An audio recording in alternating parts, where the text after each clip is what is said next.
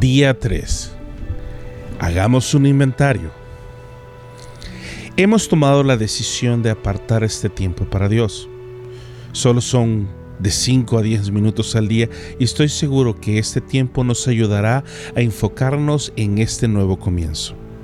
Estamos en pie y con vida aún, y eso es una gran ganancia para todos.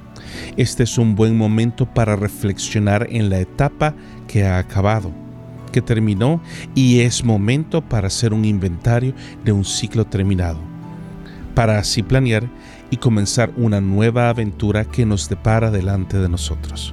Lo invito a que con un corazón abierto y expectante le agradezcamos a Dios por todo aquello por lo que nos ha llevado y por aquello que nos está preparando delante de nosotros.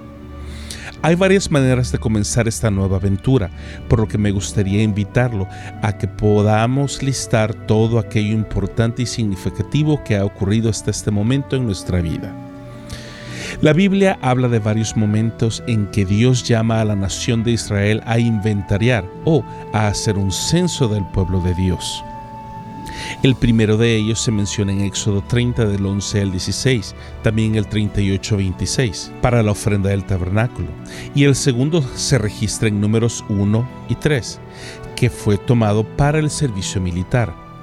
Se realizaron en el monte Sinaí y dieron como resultado un número de 603.550 hombres mayores de 20 años. El tercer censo se registra de nuevo en números 26, realizado cuando iban a entrar a Canaán. Sirvió tanto de base para la división de la tierra como para propósitos militares. Y su resultado fue de 601.630 mayores de 20 años. Así, todo el pueblo que atravesó el desierto llegarían a ser unos 2.5 millones de personas, un número sorprendentemente alto. En este día quiero que hagamos un censo, es decir, como lo define el diccionario de la Real Academia Española, una lista de las riquezas de una nación o las riquezas de un pueblo y se hacen como un tributo entre los antiguos para pagar por cabeza en reconocimiento de sujeción. No me malentienda, pero sí se preguntará, ¿y sujeción a qué? Buena pregunta. Sujeción a Dios, ya que todo lo que somos, nuestra vida, nuestras familias, nuestras posiciones y aún nuestros planes son y le pertenecen a Dios. Nada más recuerde que los planes de Dios son planes de bienestar, pensamientos de paz para darnos un futuro lleno de esperanza, como lo dice Jeremías 29:11. Matthew Henry fue asaltado por unos ladrones que le robaron su billetera. Al regresar a casa, él escribió lo siguiente en su diario personal. Señor, ayúdame a estar agradecido. Primero porque nunca había sido robado antes. Segundo, porque aunque se llevaron la billetera, no me quitaron la vida. Tercero, porque aunque se llevaron todo lo que tenía, la verdad no era mucho. Y cuarto, porque fui yo quien fue robado y no quien estaba robando. Es un buen tiempo para contar las bendiciones que Dios nos ha dado y ver de lo que Dios mismo nos ha librado hasta el día de hoy. Tome un momento para pensar en tres cosas malas que le han pasado en el último tiempo.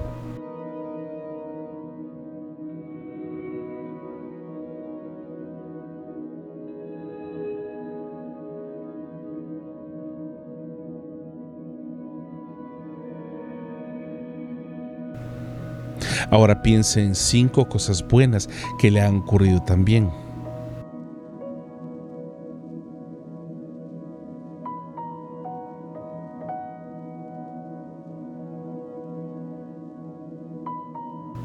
Compare las cosas buenas y las cosas malas que le han pasado y pídale a Dios que abra sus ojos para ver en dónde su mano le ha cuidado en todo momento.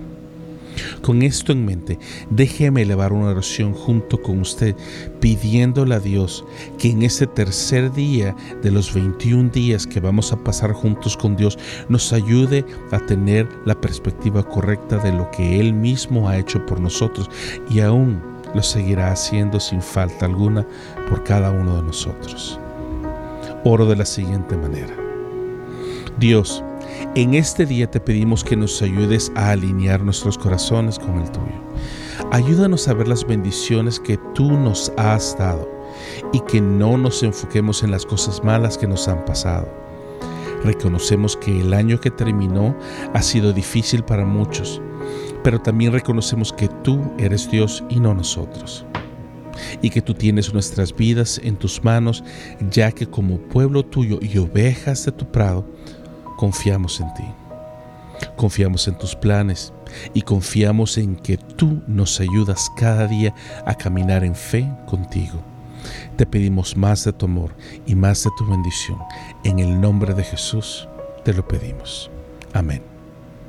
Gracias y recuerde sintonizarnos mañana en nuestro cuarto día del reto de los 21 días. Nos vemos mañana.